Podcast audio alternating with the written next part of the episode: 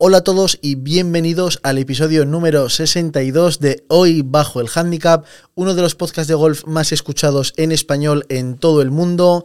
Estamos en el top de podcasts más escuchados de golf en Apple Podcasts en España.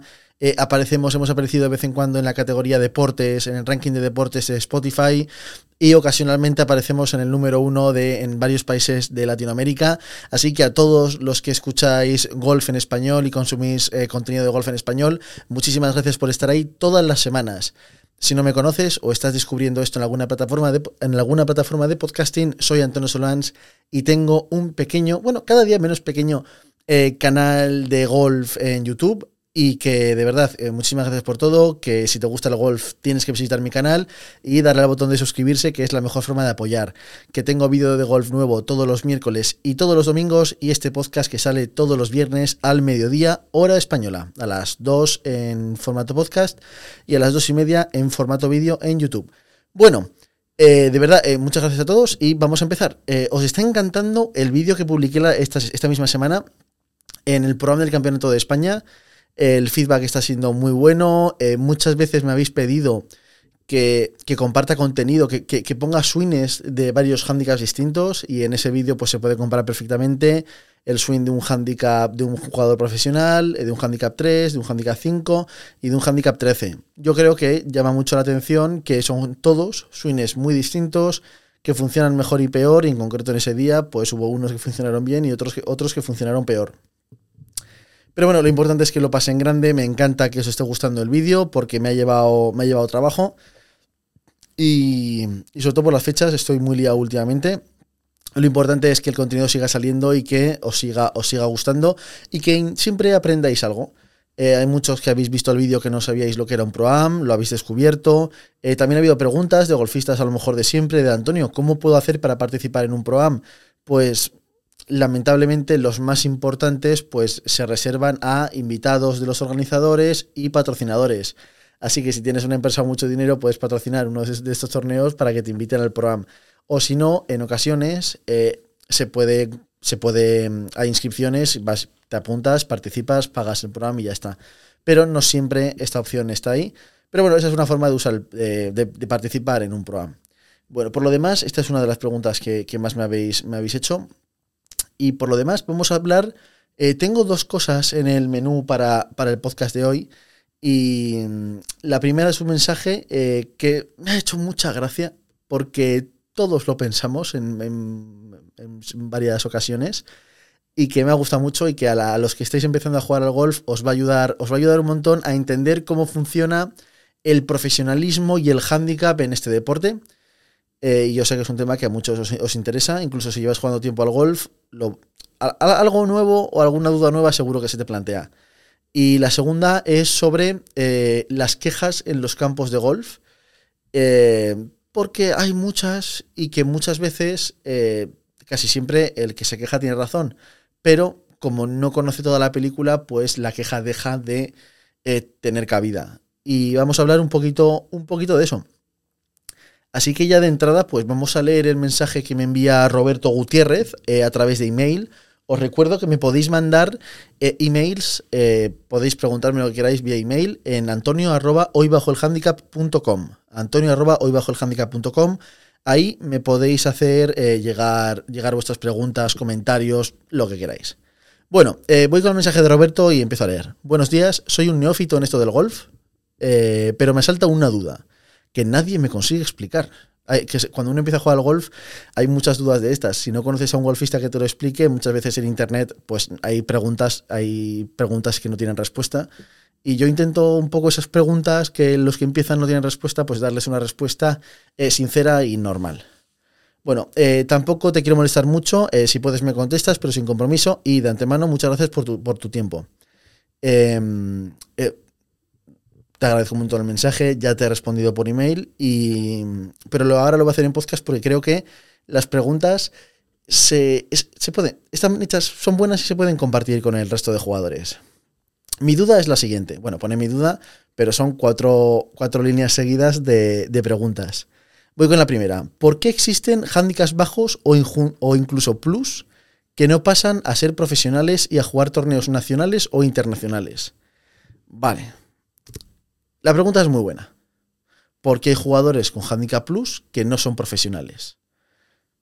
Una pregunta completamente ilícita. Y es porque en, golf, en, hay otra, en, muchas disciplinas, eh, la diferencia entre ser amateur y ser profesional eh, lo dicen pues tus competiciones. Llega un momento en el que estás participando en según qué nivel de competiciones que ya te puedes considerar profesional de ese deporte.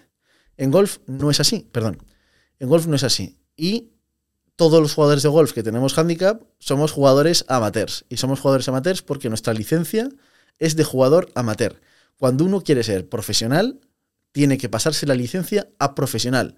Y un profesional no puede ser amateur y un amateur no puede ser profesional. ¿Y esto qué cosas, en qué cosas se notan? Pues que las, las reglas o leyes que aplican a cada uno son distintas. El deporte, el, golf es un deporte en el que hay muchas normas, en el que hay instituciones que, que se encargan de escribir y de hacer cumplir esas normas.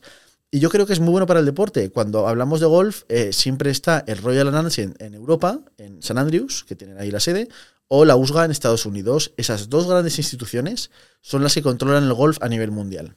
Las que escriben las reglas del deporte, que cambian, que cambian cada, cada X años. Entonces, pues, y esas regulan el golf y regulan todo esto que os estoy diciendo. Y existe una cosa que se llama el estatus de jugador amateur, que regula lo que podemos hacer o no hacer y podemos ganar o no ganar los jugadores amateurs. Para esto es una cosa que ha cambiado el estatus de jugador amateur. Eh, ha habido un estatus nuevo, creo que no sé si ha sido enero del 22, creo que sí, creo que, creo que este es el primer año que, que aplica el nuevo estatus. Pero para que os hagáis una idea, antes de este año, un jugador amateur no podía ganar dinero de ninguna forma jugando al golf.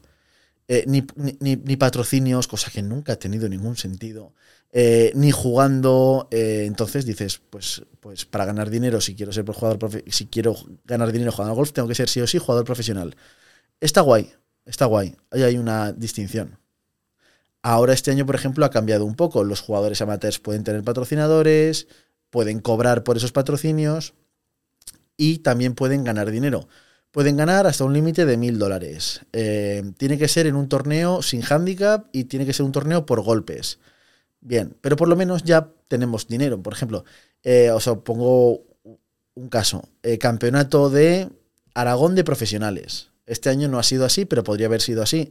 Tú puedes abrir el campeonato de Aragón de profesionales y que los y, con la clasificación pagar dinero según unas tablas a los jugadores amateurs, porque haces una competición que es por golpes y sin handicap.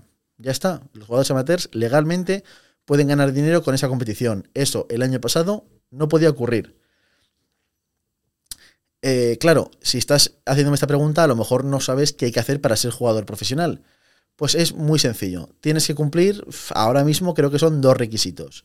Tienes que tener handicap menor de, me lo estoy medio inventando, pero creo que es 1,4. Si tienes 1,4 o menos, te puedes pasar a jugador profesional, pero tienes que acreditar ese nivel de juego en dos torneos oficiales en el último año.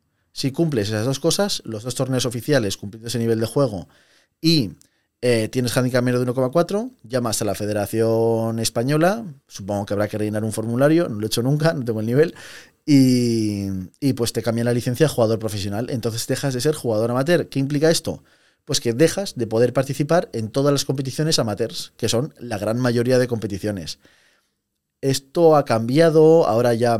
Em, esto ha cambiado, es que, es un tema complicado, por eso es que podría estar todo el rato hablando de, este tema.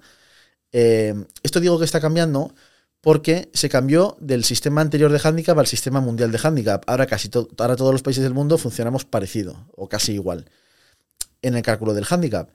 Y los jugadores profesionales siempre se dice que no tienen handicap porque salen del sistema, porque como dejan de jugar torneos amateurs, que son los que tienen handicap, los campeonatos profesionales nunca tienen handicap, todos juegan en igualdad de condiciones, eh, pues como deja de ser necesario, pues se quita esto ha desaparecido. Y ahora los jugadores profesionales, cuando se pasan a profesionales, salen del sistema mundial de handicap, pero voluntariamente el jugador profesional puede solicitar a la federación volver a estar en el sistema de handicap, entonces mantienen su estatus de jugador profesional, pero tienen handicap. Se puede dar el caso de tener jugadores profesionales con handicaps 5, 10, 12 y, Y no tiene que ser ningún tipo de problema. Porque yo, yo, lo veo, lo veo en mi club. En mi club hay jugadores, hay cuatro profesionales que, que imparten clases y hay alguno que se ha sacado el handicap. Eh, se ha sacado el handicap, tiene handicap. Eh, claro, a una persona que está casi todos los días de la semana dando ocho horas o menos o más eh, de clases, es que no tiene tiempo para entrenar. Y por muy, buenos que, muy bueno que seas, si no tienes tiempo para entrenar durante mucho tiempo, al final dejas de ser capaz de jugar muy bien al golf. Entonces, pues coges y te pones en handicap 5, 4, 3. Bien, está, está fantástico. En ese sentido no es ningún problema. Al final, si uno no entrena, es muy complicado mantener ciertos niveles de juego. Eh, ¿Por qué estaba diciendo esto? Sí, por eso, porque los profesionales ahora pueden volver al sistema mundial de handicap y en las competiciones amateurs, eh, quizá no a nivel campeonatos de España, pero sí a nivel los clubes, eh, pueden en sus reglamentos de, club eh, permitir la participación a jugadores profesionales con opción a premio. Scratch, estable, por ejemplo, al final tienen handicap, tienen un nivel con el que compararse. con el que compararse.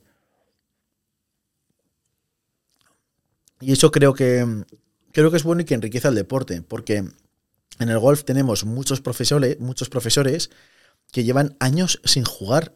Yo, se me viene a la cabeza varios profesores que digo, no sé cuántos años llevarás sin jugar 18 hoyos. Pero estamos hablando de profesores que a lo mejor llevan 10, 15 años sin jugar 18 hoyos. Eh, esto no está bien, esto no está bien. A lo mejor en otras ciudades es distinto, pero yo lo comparo en Zaragoza, que es donde vivo yo, eh, con el pádel. En pádel los clubes obligan a sus profesores a jugar y a competir. Me parece fantástico. Entonces, esto de que los profesionales puedan tener handicap, yo creo que incentiva mucho a que jueguen, jueguen, compitan en competiciones de club, en que disfruten del deporte igual que el resto de jugadores y no solo de la enseñanza. Pero, pero bueno, yo creo que aquí no hablas de ser profesional de enseñanza, hablas de ser profesional para jugar y ganarte la vida jugando. Me dices, ¿por qué existen handicaps bajos o incluso plus eh, que no pasan a ser profesionales y a jugar torneos? A lo mejor es una persona que tiene su trabajo o está estudiando, no quiere ganarse la vida jugando al golf. Decide tener su carrera profesional eh, como cualquier tipo de trabajo. Médicos, electricistas, abogados, consultores, auditores, eh, fotógrafos, no sé, cualquier tipo de carrera que se te A lo mejor prefieren eso a dedicarse a jugar al golf y quieren seguir manteniendo el golf como un hobby. Y, como os he explicado, ser profesional te puede limitar en algunos aspectos, como a la hora de participar en varios torneos. Y son gente que prefiere y decide seguir siendo jugador amateur. Por eso te encuentras a jugadores con handicaps muy bajos o incluso plus que no son jugadores profesionales. El nivel lo tienen, pero lo tienen para ser jugador profesional. Luego hablaremos de competir y de ganarse la vida jugando al golf, que es una cosa muy distinta. Pero esa es la explicación de por qué un jugador puede no elegir pasarse a profesional. Y lo de jugar torneos nacionales e internacionales, pues es que como si fuera fácil jugar torneos nacionales e internacionales. Perdón hay muchísima gente buscando jugar al golf, que entrena todos los días y aún así no consiguen entrar en los circuitos. Eh, no sé, Campeonato de España de Profesionales, justo el del programa del vídeo de, esta semana. Eh, claro, no todos los profesionales que querían participar en ese torneo han podido participar. Se tenían que clasificar X profesionales por orden de mérito nacional, creo. Eh, y luego había una previa. Había un torneo el lunes del torneo para ver quién entraba a participar en el Campeonato de España. Pues esto pasa en un montón de torneos. Y hay otros, los de los circuitos, que si no tienes la tarjeta de ese circuito, no puedes participar en sus torneos. Ahora, por ejemplo, esta misma semana, hoy, hoy y mañana, se está jugando en Italia eh, la escuela de clasificación del Alps Tour, que es uno de los circuitos satélite del European Tour, de la hora DP World Tour. Eh, claro, es, eh, toda esa gente que está jugando a esa escuela se está jugando su tarjeta para el año que viene. Si no la sacan, no van a tener torneos en los que participar.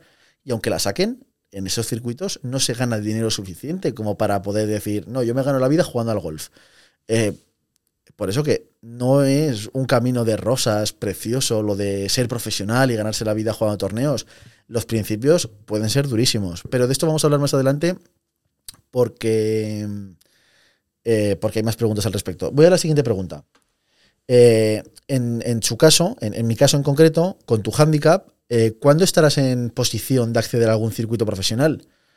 Pues mira, su objetivo ese profesional, mi objetivo ese profesional, primero acceder a lo primero. ¿Cuál es, cómo estaría mi posición para acceder a un circuito profesional? Pues yo para empezar tengo que tengo que ser jugador profesional. Ahora soy jugador amateur. En concreto estoy en handicap 5-1, 5-2, 5-4, no tengo ni idea. no, tengo el nivel, estoy muy lejos.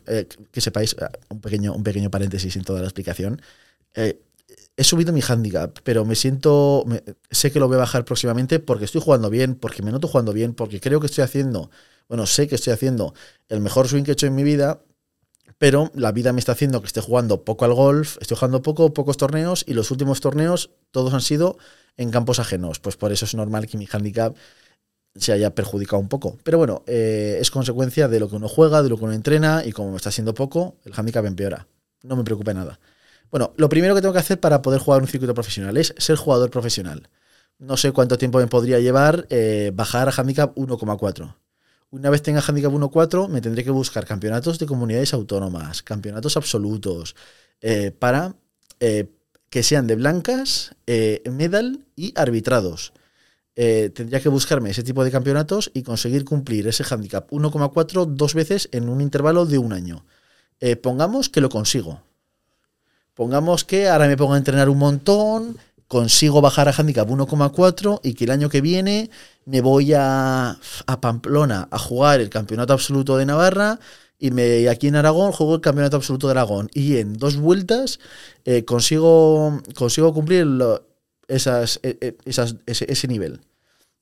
Entonces yo pues hago el formulario, se lo envío a la Federación Española y la Federación Española me dice, vale, ok, todo comprobado, eres jugador profesional, enhorabuena joder, qué bien, Antonio, profesional. Bien, ¿y ahora, ¿y ahora qué? Claro, el objetivo, según, tú me, según me dices, es eh, acceder a algún circuito profesional. Vale, ¿cuál es el circuito que tengo más a mano y más fácil para entrar? Pues es el Alps Tour. Pues guay, pues me tengo que esperar a noviembre del año que viene para poder jugar la escuela. ¿Que juego, ¿Que juego la escuela bien y me clasifico? Fantástico, ya estoy en el circuito. ¿Que no la juego bien y no me clasifico? Como le pasa a la mayor parte de la gente, pues no tengo circuito, no puedo participar, me tengo que esperar al año siguiente. Así funciona. O puedo jugar la escuela del European. Claro, todavía más complicado, el nivel es todavía mayor, más caro, menos opciones. Igual, puedo ir, puedo, puedo clasificarme, genial, pam. O puedo ir, puedo no clasificarme y me tengo que esperar todo un año eh, para volver a intentarlo. Eh, pongamos que no me clasifico puede pasar. Pues me espero un año de entrenamiento duro, pam, lo lucho y al año siguiente me saco la tarjeta. Joder, ya soy profesional y tengo tarjeta de un circuito profesional. ¿Cuál es mi siguiente paso? Los que seguís el canal eh, desde el principio, hemos tenido en el que hemos entrevistado a varios jugadores del Alps aquí en el, en el podcast eh, y los conocéis, los habéis visto jugar. Eh, son casos que ocurren, no solo ocurren, sino que ocurren todos los días. Va, el segundo año que hago la escuela, cojo PAM y me clasifico. Ahora jugar el Alps. Vale, ¿qué implica? A ver, mi calendario del Alps. Primer torneo, Egipto, dos semanas. Hostia, dos torneos en Egipto. Siguiente, Francia. Siguiente, Italia, otras dos semanas. Siguiente, España, otras dos semanas. Siguiente, me vuelvo a Italia, otras dos semanas. Siguiente, hostia, que me vuelvo a Francia. Todo eso hay que pagarlo. Eso hay que pagarlo. Y, si el torneo repartiera mucho dinero, estaría guay. Pero es que aún encima no estoy pasando cortes. Y digo, madre mía, no estoy pasando cortes. Y al final hago cálculos a final de año y digo, madre mía, he ganado 6.000 euros como profesional, con suerte, y me he gastado 22.000 en viajes. Ay, Dios mío. Pues ese sería mi comienzo como profesional. Y ahí pues es seguir, a ver si consigo mejorar el nivel, eh, quedar arriba en el circuito para poder pasar a otro circuito eh, que sería el Challenge, para desde el Challenge pasar al European y ya desde el European, con suerte, pasar al PGA Tour, que es el mejor circuito del mundo ahora mismo, eh, pues eso sería un camino. Pero este sería un camino que funciona mucha gente. Anda que no hay jugadores que han estado en el top del PGA Tour y en el top del ranking mundial, que han estado muchísimos años jugando circuitos menores para cuando tienen 20 39, 32, 34, empezar a triunfar. Luego hay jugadores con carreras muy distintas. Eh, John Ram en la universidad, eh, jugador amateur destacado, amigo de Mickelson, le invitan a un torneo, lo hace bien, le invitan a otro, lo hace bien, le invitan a otro, lo hace bien, y de repente cuando se quiere dar cuenta, pues por lista de ganancias de no miembros, tiene la tarjeta del PGA Tour, fantástico, ha hecho en un año el trabajo que otros han hecho en 10. Ole sus huevos. Eh, o, Chacarra. Chacarra que está jugando, es ganador del LIB. Eh, este estaba en la universidad, también de los mejores amateurs del mundo, y, le ficha el LIB, deja la universidad, se pasa a profesional y coge y en su primera temporada en el LIB gana un torneo. Es algo espectacular. Ha hecho en un año el trabajo que otra gente tarda 10 años en hacer. Hay muchos caminos, pero son todos muy, muy, muy complicados y muy, muy, muy duros. La, decisión de Chacarra de, decir que no al PGA Tour, de decir que no a los grandes, eh, de decir que no al terminar la universidad para irse a eh, a jugar el LIB, pues es una decisión importante y que no tuvo que ser fácil. A ver, que con la pasta que le han, puesto por medio, pues seguro que fue más fácil. Y, viéndolo ahora, con lo que, se con lo que ha ingresado, eh, seguro que sabe que ha de tomar la, decisión buena. Pero bueno, ¿mi objetivo es ser profesional? Pues no. No, por, no, en el momento en el que la última vez que he cogido un palo de golf fue hace seis días. Para jugar 18 hoyos con mi padre de tranquis un domingo y la vez anterior que cogí los palos, pues hace otra semana. Entonces, pues si uno no entrena y no juega habitualmente, no puede bajar su nivel. Eh, ¿Que me gustaría ser profesional? Hay una cosa que, no os voy a mentir, me gustaría. Y es que, claro, eh, hay un, creo que hay un circuito europeo de, profesionales de parejas y me encantaría poder ir a jugarlo con Jorge. Nos íbamos a pasar bomba ahí con los profesionales, Jorge y yo dando mantazos por ahí por Europa, iba a ser la, iba a ser la leche. Eh, no, pero ahora mismo mi objetivo no es, no es ser jugador profesional, es seguir disfrutando del golf y seguir disfrutando con vosotros, que, lo hago un montón. Eh, mira, y aquí me, sal, me, sigue preguntando, ¿cuánto tiempo? Llevo ya 22 minutos hablando de esto, vaya chapa, vaya coñazo de podcast, ¿no? No sé. Yo creo que os interesa, al final me preguntáis por esas cosas. Eh, el chico, sigo leyendo el email el chico que ha salido en los vídeos contigo, eh, Javier, que es handicap cero, que pega, que pega muy duro. Eh, bueno, conocéis a Javi Palá, ha salido en el canal, ha estado en el podcast. Le conocéis. Javi juega espectacular al golf. Eh, ¿Por qué no pasa a ser profesional cuando tiene un swing tan definido y un handicap tan bajo? Pues porque Javier, mejor que mucha gente, sabe lo duro y complicado que es ganarse la vida siendo jugador profesional. Y Javier, aún encima, es una persona que tiene su carrera, trabaja y que, y que disfruta un montón de los torneos de amateurs. Disfruta representando a su club en la Copa Federación, disfruta jugando los campeonatos de su club, eh, disfruta, disfruta de lo que disfruta un jugador amateur de golf. Entonces, sacrificar eso eh, por intentar ser jugador profesional y ganar. Claro, es que no sé si te refieres a jugador profesional para dar clases, que ahora mismo tampoco es así porque hay que, que hacer un lío con la federación, eh, o o intentar ganarse la vida como jugando al golf, es que es muy complicado. Y como sabe lo complicado que es, eh, pues, pues es que, es que dice, es que no me, vale, no me vale la pena. Yo prefiero seguir disfrutando al golf como estoy disfrutando. Cosa que, me parece genial. Y la última pregunta del, del mensaje, y tengo siete minutos para responderla, es, ¿cuál es el secreto para ser profesional? porque da la impresión que como casi todo en la vida no es solo talento, sino tener padrino y dinero para soportarlo. Vale, pregunta súper interesante.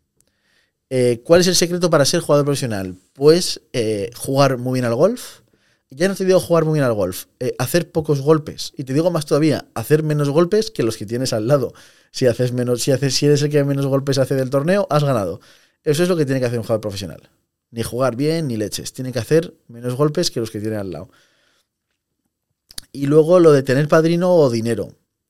Vale, a ver, aquí me puedo meter en muchos marrones por no poner nombres, pero hay gente eh, que no puede estar, no, no, ha podido estar mejor apadrinada y que, y que no, ha, no, ha, conseguido ganarse la vida como siendo jugador profesional porque no ha sido capaz de hacer pocos golpes.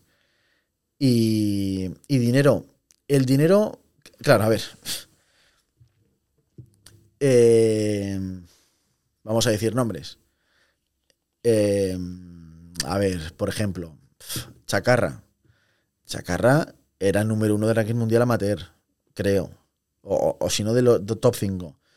Y, claro, Estados Unidos, viajes, no sé con qué tipo de beca estaba en Estados Unidos, pero, pero, pero seguro que para ir a Estados Unidos a estudiar en la universidad en la que estaba, seguro que su familia ha tenido que aportar un montón de dinero. Si no tienes ese dinero, pierdes la opción de ir a Estados Unidos.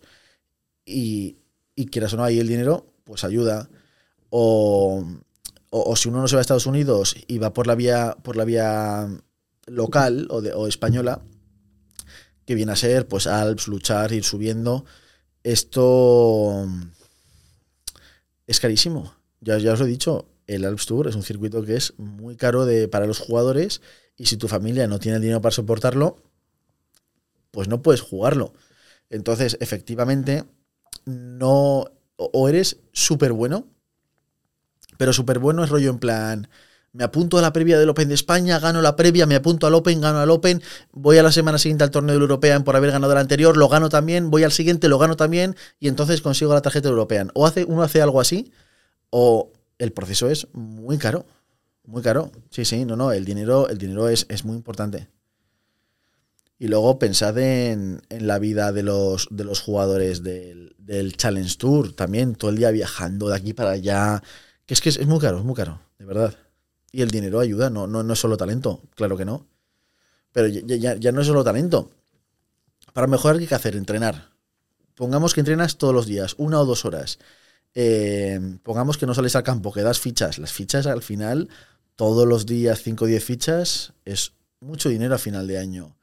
Eh, pongamos que vives en un sitio donde tienes el campo de golf a 40 minutos, pues ya ir y venir de gasolina. Eh, tienes que pagar el campo de golf. Eh, para mejorar al final es importante jugar campos, ver campos, viajar. eso implica ir a otros campos, pagar los green fees de esos campos, que es, es, todo muy caro y eso suma y suma y suma. Y si quieres competir bien, tienes que competir a un nivel alto. Eso implica viajar a los torneos, a los campeonatos españoles, a los campeonatos de Europa. Todo ese dinero, pam, pam, pam, pam, pam, pam, va subiendo y al final la cuenta final de año es carísima. Eh, sin ninguna duda, eh, tener dinero ayuda, ayuda un montón. Por lo menos una base para soportar eh, ciertos gastos. Pero luego al final, por mucho dinero que tengas, hay que dar pocos golpes y jugar muy bien al golf, porque si no, todo esto da igual. Y hay, muchos casos de estos. En fin, también es, pero, bueno, es lo que pasa. Oye, eh, espero haber respondido mucho a. Espero haber respondido a tus preguntas. Espero que hayas disfrutado mucho de este episodio del podcast. Eh, recordarte que si has llegado hasta aquí, muchísimas gracias. Supongo que ya estás suscrito, así que te lo agradezco un montón y que nos vemos pasado mañana eh, con un nuevo vídeo el domingo, este domingo. Todavía no sé qué vídeo voy a subir este domingo. Pasado mañana. Madre mía. No, sí, pasado mañana. En fin. Eh, oye, a todos, muchísimas, muchísimas gracias por llegar hasta aquí y nos vemos este domingo con un nuevo vídeo. Hasta luego. Chao.